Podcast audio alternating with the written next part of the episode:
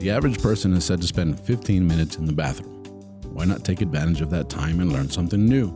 Presenting the 15 minute podcast on weird facts, crazy details, and funny particulars that you'll be able to enjoy while you're taking a sh.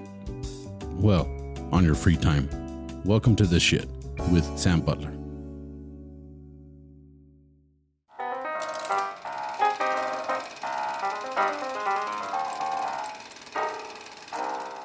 Welcome to another episode of the Shit Podcast. Sam and Ram at the movies. Ram, welcome back, buddy. Hello. We just we just had a pretty good. Uh, we recorded the Spanish episode. This is the English episode. Following up the Spanish episode, we did Back to the Future Part One in the in the Spanish episode. Now we're going to talk about Back to the Future Two and Three. And like I mentioned in the Spanish episode, this is a very special movie to me. Mainly Back to the Future One, and that's like the hardcore uh, fanaticism. I like two. I didn't like Back to the Future 2 when I was a kid. I've come to appreciate Yes. Back to the Future 2 as an adult. And I'm a big fan of Back to the Future 3, although I think it's the corniest one of them all. It's a little cheesy, uh, if you want to look at it that way. Yes. Yes, and but but I really it made made you think about stuff. And I like the western, and I thought that was a nice twist. And I think it, it was a fun movie Yeah. right? But but I, I like the trilogy as a whole. That's a very cool trilogy. It's very uh, iconic. It's iconic. in, in film. yeah, and, and I think Back to Future fans are are a little different than Star Wars fans, and I think they're different than Star Trek fans. Yes. I think there's just that that niche of of Back to the Future people that that are they're out there, man. They're Some not har- not that crazy. not- yeah, they're they're not they're not so hardcore. There's no I. I've seen some hardcore fans, you know. There's like a fair of there's a fair, Back to yeah. the Future fans. Um, I was in LA uh, back in October, and I, I was showing uh, uh, John Polar Bear and Israel Garcia. I was showing them Twin Pines Mall, ah, which is which is actually Puente Hills Mall in uh, in off of uh, City of Industry there in uh, in LA. okay. So I was driving around the back where they shot the whole car chase scene, right? And we we pull in. I go, "This is it, guys.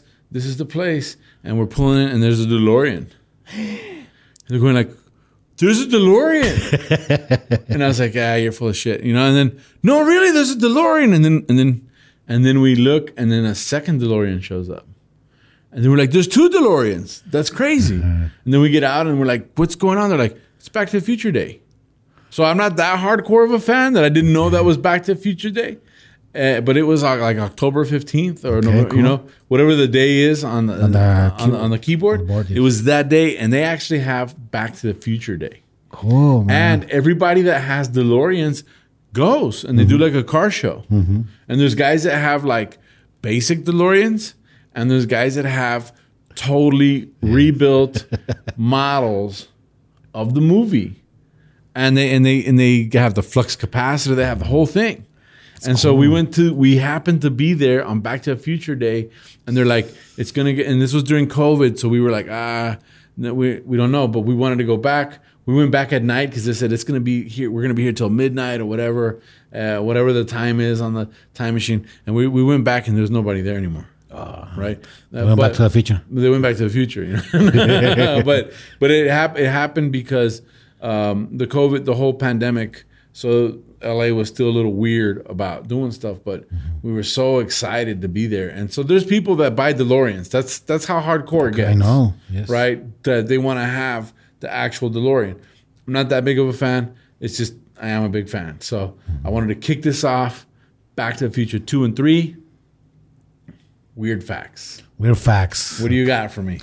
Okay, well, to be, begin with, uh, for me, a very strange, uh, interesting fact is that Back to the Future 2 and 3 was filmed at the same time, Back to back. back to back, and they uh, spent only $40 million, uh, 20 $20, $20 million each. Wow. And I mean, coming from Back to the Future 1, where you got almost $300 million, you could put uh, more money into these productions, but uh, the studios decided that to leave it like that. I mean, they trusted Robert Zemeckis in his ability to to adapt to that to that budget, and I think he did a very good job. It's an amazing job if you Yes. think about because Back to the Future Three, I can see it. Okay, it's a simple Western setup. Actually, they thought about it about uh, Back to the Future three since uh, Back to the Future one. One day during a, a break, Robert Zemeckis asked um, Michael J. Fox where where would he like to travel to, and he said the West, the Wild West. Everybody wants to go to the Wild West, so they said okay. In Back to the Future three, we'll go to the to the West. Wow, Yes, very that's very that's such a cool fact. Uh huh. Yeah, I know. Yeah, And I, I love uh, Back to the Future too. Uh, I also, in the first time I saw it, while I was a little kid, I didn't understood it, understand it very well because, as you said before, they go, they travel back and forth in time a lot, and you get mixed. I mean, you get uh, it's uh, Confused. confused. But then, well, you grow up, you watch it again, you start to to understand it, to appreciate, to see even the the details that they try to, I don't know, hide. For example, the fact that Crispin Glover didn't didn't want to act on, on Back to the Future too. yeah, But yeah. He could he didn't get along with Robert Zemeckis. no, I, I heard. Well, I've heard several things. First, that he was asking for more money. Then, in an interview many years later, he said that he didn't want it to be on part two because the way the character of uh, Marty McFly was being rewarded for get, you were getting a truck instead of getting love and instead of being a more wholesome family. I mean, I I think he wanted more, more money. And, Yeah, uh, I, I read the same thing. He was in a disagreement with Robert Zemeckis on how the movie should end. okay, yes, and and he's telling Robert Zemeckis this movie should not focus on economic prosperity from time Ah, travel. it's family. It should focus on how the family came together, Yes. right? But you have to keep in mind this was Robert Zemeckis, Mm-hmm. and this was a 21 year old actor named Crispin Glover.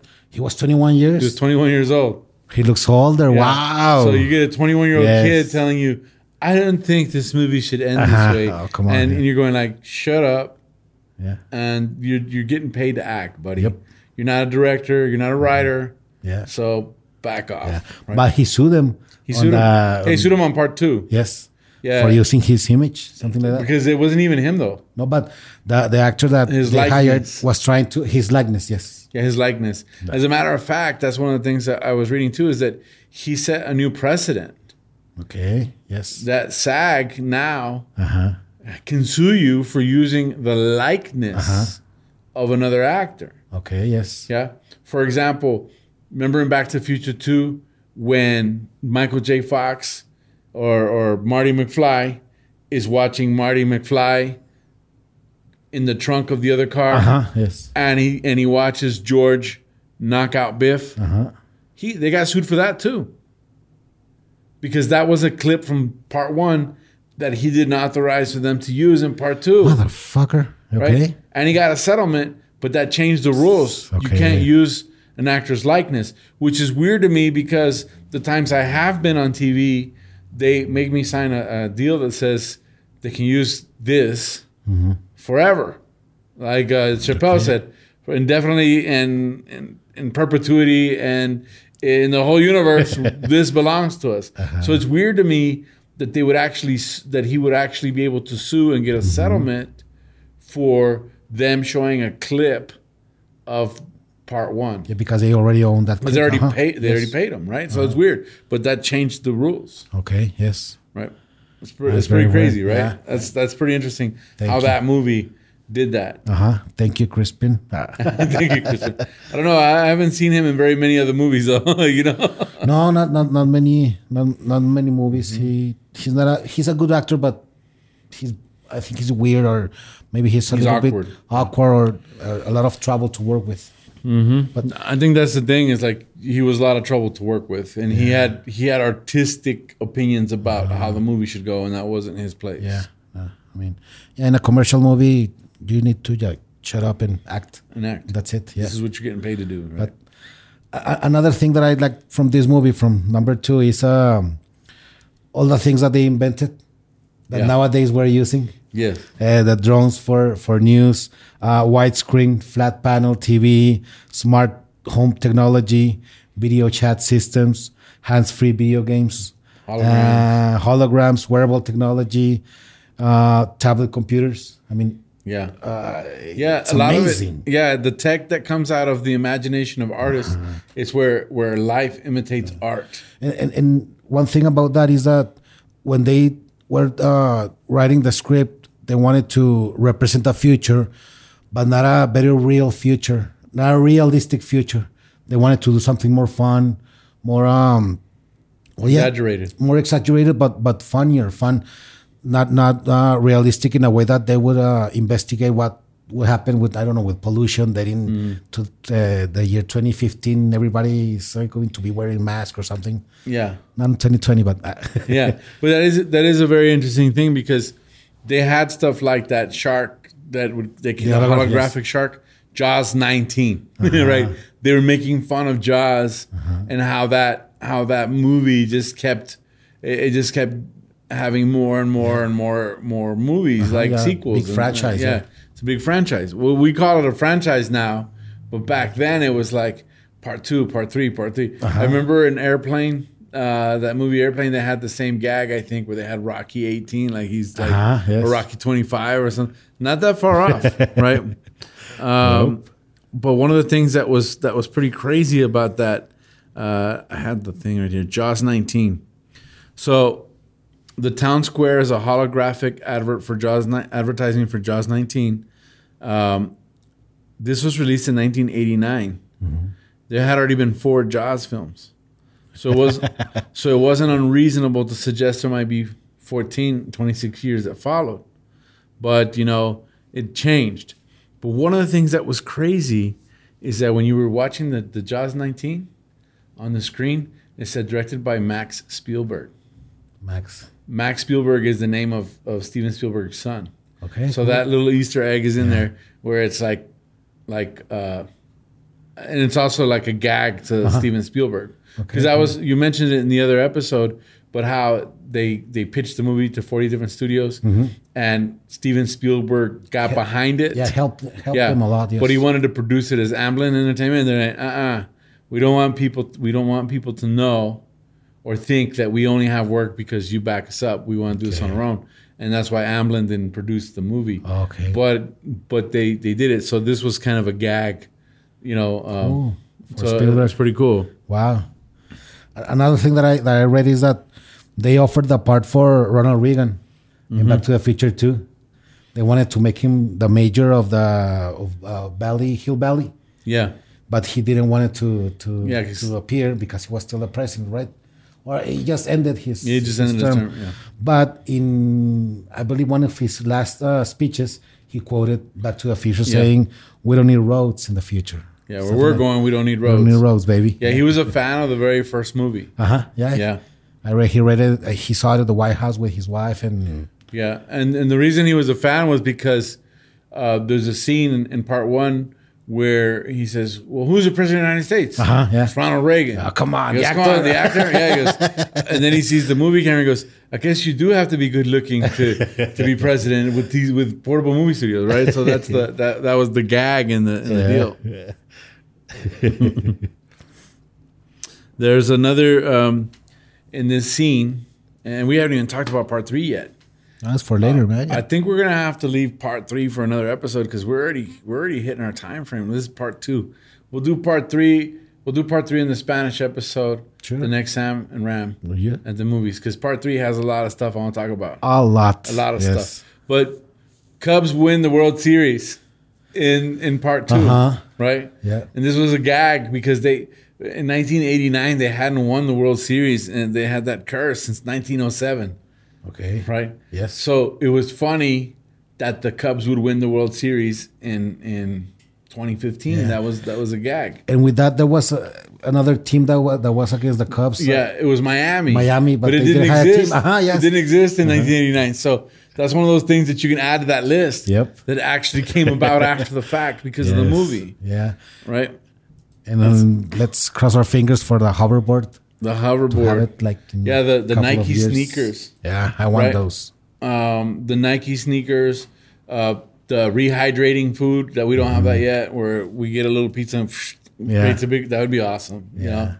know, um, we do have we do have fake windows with with uh, scenery Okay, like plasma TV. yeah, like like plasma. But we do we actually have stuff like that. That's that's LED that makes you feel like you're outside, but you're actually inside. Wow. You know? We that that technology exists. That's cool. We don't have the. We're not that good with the weather. you know. okay. Um, but Back to the Future Two, amazing movie. Uh, you can appreciate it more now than we did Yes. then. Um, a lot of the stuff, the if you look at the window where he buys the sports almanac, there's some hidden egg uh, uh, Easter uh, eggs, Easter eggs in there. There's a Roger Rabbit, Uh huh. right? There's a Roger Rabbit. There's a there's a Macintosh computer. There's a lot of stuff that you can go in there and you go, oh wow, that's an antique store, Uh-huh. in you know in 2015, and and so there's it's it's, a, it's an awesome trilogy. Uh, it allows us to touch a little bit of our nostalgic side. You know, the '80s cafe. I mean, Yes. when this when this movie came out, um, which was like 1990 we had just finished the 80s. It wasn't that long ago. But this was talking about the early 80s, you know? Mm-hmm. Which is very different, Yeah. Max Headroom and and uh, uh, Gunsmoke, the video games, the arcades. I mean, Yeah. all that stuff. Uh, by the way, the kid with the arcade, Elijah Wood. Elijah Wood. It's crazy, right? Yeah. And for me, it's- it's a very important movie because it's one of those uh, productions that they got so lucky for choosing that cast. Yes. And that makes it a wonderful strong film, a stronger film, yes. I mean, if they had uh, kept uh, Eric Stoltz, maybe they would've flopped. It wouldn't. We wouldn't have a Back to the Future two or 3 and that's it. I mean, they were very lucky for choosing those actors and actresses. Yeah. It's a great, Yeah. great trilogy. We got stuck on movie two. We're going to do movie three. and the next Sam and Ram at the movies, part three. But appreciate you uh, looking up some info. This was a lot of fun. I like this format where we focus on one particular movie. We'll talk about some more movies, but Of course. thank you for joining me again, Ram. Where can people find you on social media? Uh, and Instagram as Doobies Boobies. Doobies boobies. Yeah. sounds funnier in English. But uh, well, fun- it sounds funny in Spanish too. You can find me as Tu Amigo Sam on social media as well as my YouTube channel. And you can find me at uh, all of the podcast platforms as Takagado Podcast. With that, we wrap up this episode of the Shit Podcast. Thank you guys for joining in.